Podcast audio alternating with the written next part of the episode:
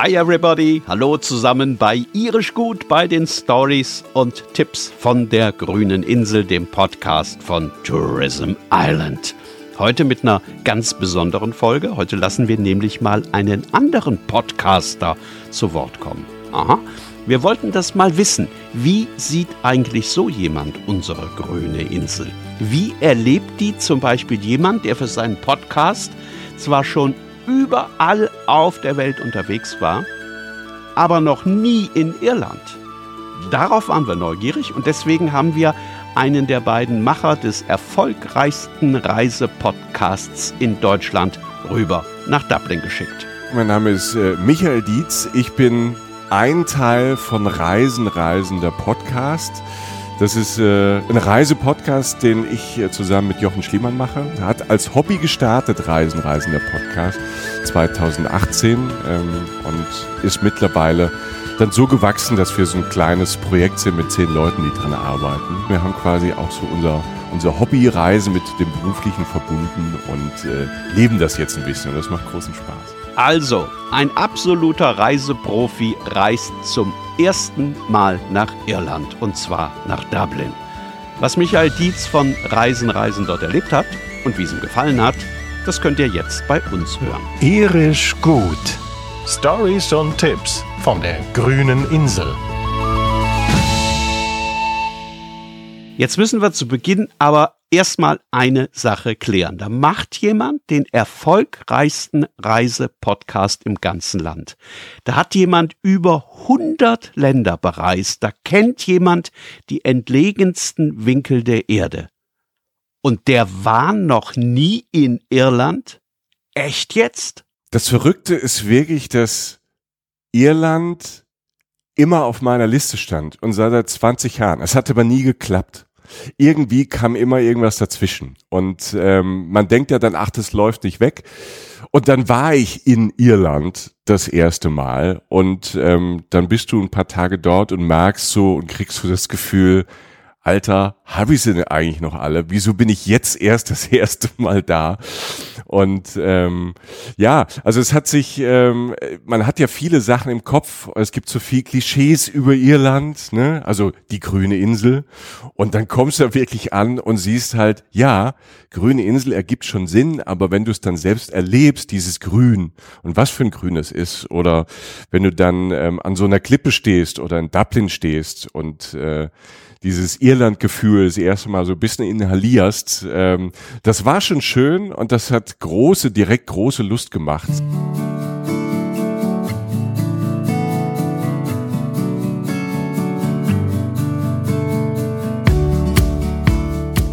Also ich hatte so einen Dublin-Moment, wo ich quasi das erste Mal Dublin-Luft geschnuppert habe und habe ähm, das Meer gerochen. Ich stand aber mitten in der Stadt in der Nähe vom Trinity College.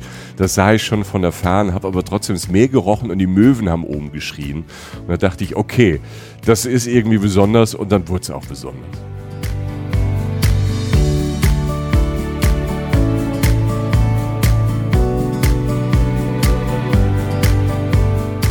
Ich glaube, das können ganz viele von euch nachempfinden, oder? Dieses Irland-Gefühl, das haben bestimmt schon ganz viele so empfunden. Und ich glaube auch, dass Michael Dietz da was gespürt hat, das ganz typisch ist für Irland.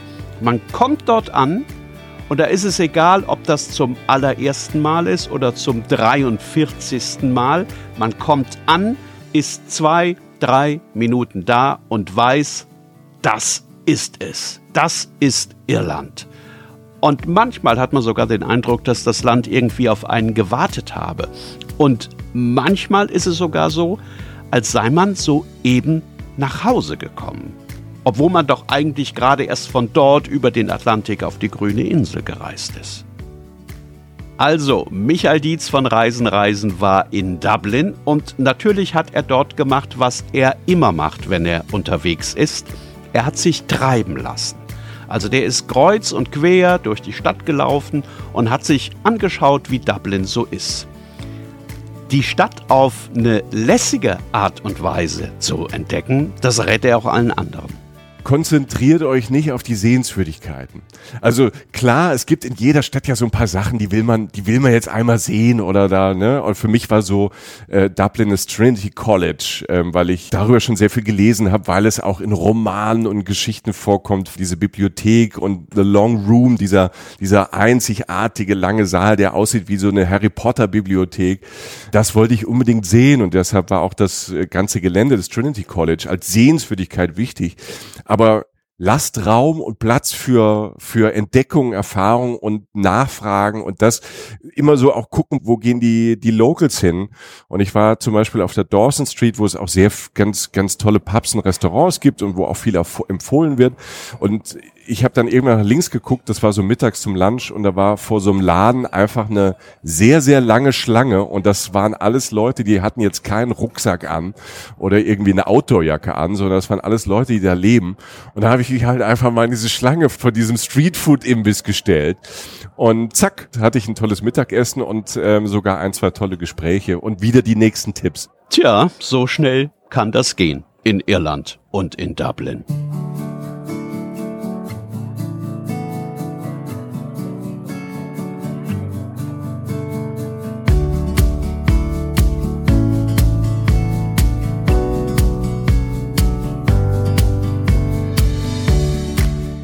Dass eine Städtereise in die irische Hauptstadt jedes Mal was absolut Besonderes und auch absolut Persönliches sein kann und dass man auch bei seinem 17. Besuch immer noch neue Dinge entdecken kann in der Stadt am Fluss Liffey. Das hat natürlich und das hat wahrscheinlich sogar vor allem mit den Leuten zu tun, mit den Dublinern. Ich habe da sehr viel Menschen erlebt, die, die so ihr Land lieben und trotzdem so eine europäische Offenheit haben und sich freuen, wenn Menschen kommen und einem gute Tipps geben. Also ich äh, versuche in so einer, in einer Stadt, wo ich zum ersten Mal war, mit Locals, also nicht nur mit Guides oder Reiseführern zu arbeiten, sondern irgendwie mit Locals in ein Gespräch zu kommen und frag halt mal an der Bar die Barkeeperin oder den Barkeeper, wo würdest du denn jetzt hingehen oder was sind deine drei liebsten Läden oder wo gibt's jetzt die beste Musik und ähm, lauf dann oder lebe dann so eine Stadt und das hat Dublin und Irland mir sehr, sehr einfach gemacht. Guter Tipp, oder? Einfach abends in der ersten Bar oder im ersten Pub den Barkeeper oder die Barkeeperin nach seinen oder ihren drei Lieblingsplätzen fragen und schon hat man ein abendfüllendes Programm vor sich. Einen Ort hat Michael Dietz entdeckt, bei dem er sich im Nachhinein gedacht hat, boah, wie gut, dass du hier vorbeigeschaut hast, dass du das auf deiner Liste hattest. Ich hatte ein sehr überraschendes Highlight. Das hatte ich gar nicht gedacht. Ich hatte so auf meinem Plan das MOLI, das Museum of Literature Island. Hatte das aber so, okay, ich gehe da, ich gehe da mal so ein Viertelstündchen, ein halbes Stündchen vorbei, ein Literaturmuseum. Und dann bin ich erstmal rein und war erstmal von dem Gebäude auch innen geflasht. Und wenn man dann mal überlegt, und dann mal so vor Augen bekommt, wer alles in Irland so geschrieben hat und wie viel, wie viel Autoren und Autorinnen ähm, bis in die Neuzeit, also da spreche ich von James Joyce bis Sally Rooney jetzt, ne? Also das ist ja die Bandbreite. Das war in dem Museum sehr, sehr schön gemacht, weil man sehr, sehr nah dran kam an so die einzelnen Geschichten der Menschen und das ist so ein bisschen spielerisch gemacht. Und es gibt an diesem Museum hinten einen Museumsgarten, einen Lesegarten. Und dieser Lesegarten, das ist so ein kleiner, also für Leute, die es mal gerne ein bisschen ruhiger haben, fand ich so ein kleiner kleiner Schatz, weil Dublin ist eine sehr lebendige Stadt. Also da, da ist viel los. Da ist auf der Straßen viel los. Ähm, ich würde jetzt sagen, es ist eine laute Stadt, aber es ist eine wimmelige Stadt, ne? eine gut gelaunte, wimmelige Stadt. Und das war wie für mich wie so eine kleine Oase, dieser Garten. Und da hat man natürlich sofort Bock, oh, ich will den ganzen Tag hier nur in dem Garten sitzen und lesen und vielleicht bringt mir jemand Tee und Kaffee. Das hat mich äh, sehr überrascht, weil das hatte ich jetzt sowas gar nicht auf dem Schirm und fand es irgendwie total sweet. Ja, die kleinen versteckten Oasen von Dublin. Oft entdeckt man die ja tatsächlich eher zufällig, weil man um die richtige Ecke herumgeht oder in die richtige Seitengasse abbiegt oder sich tatsächlich auch mal kurz verlaufen hat, weil man eigentlich ganz woanders hin wollte. Und dann steht man plötzlich auf einem kleinen Platz oder in einem Hinterhof mit einer schönen Kunstgalerie oder eben in einem winzigen versteckten Garten mit einer Parkbank auf der Wiese.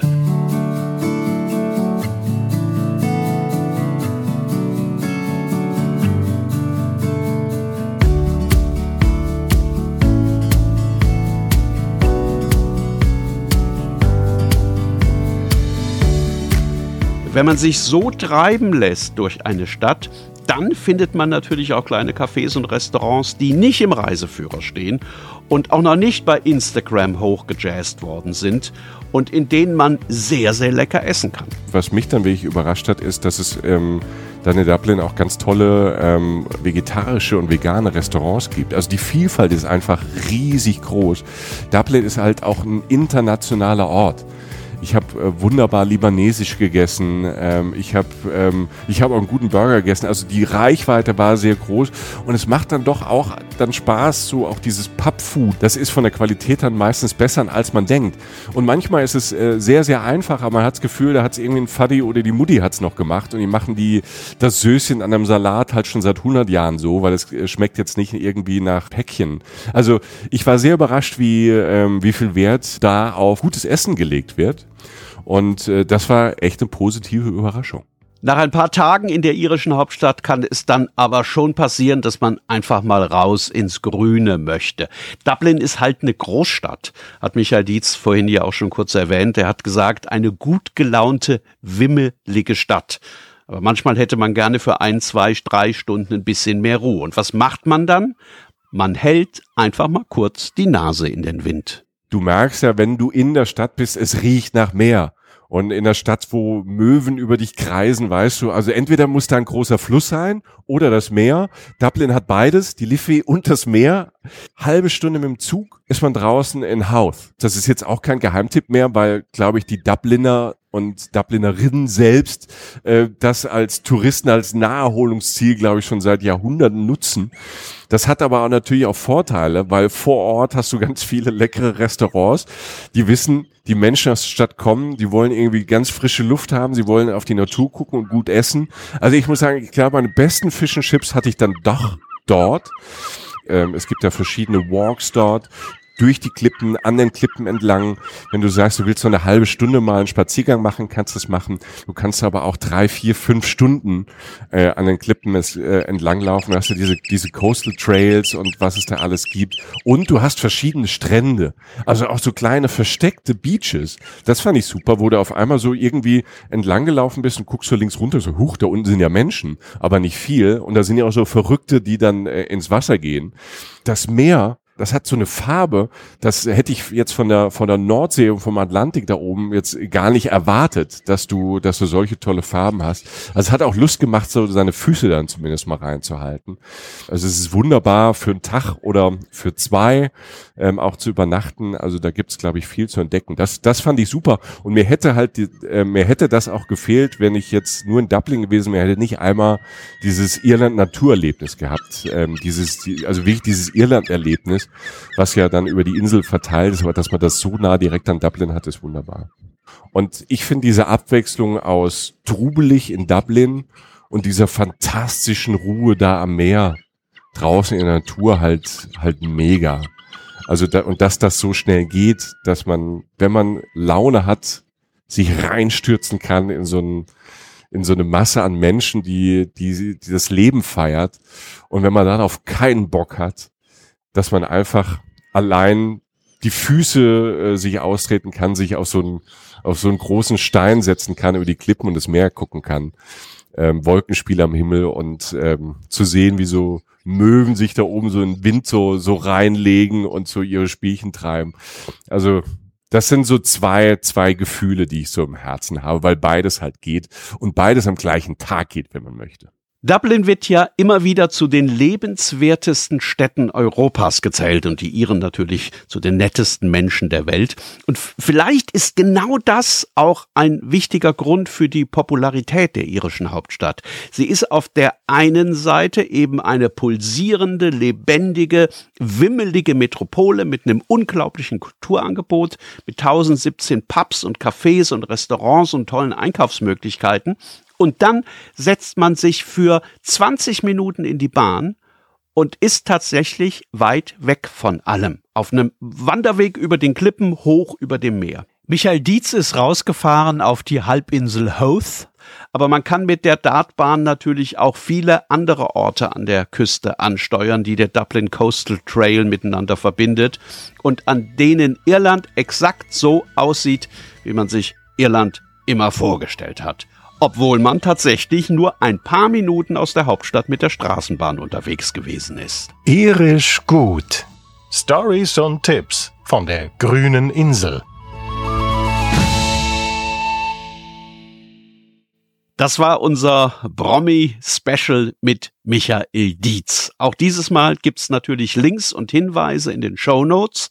Könnt ihr einfach mal reinschauen, reinhören. Könnt ihr natürlich auch bald schon wieder. Dann gibt's ja schon die nächste Folge von Irisch Gut von den Stories und Tipps von der grünen Insel. Wie immer im YouTube-Kanal von Entdecke Irland und natürlich klar auch überall dort, wo ihr eure Podcasts sonst auch hört.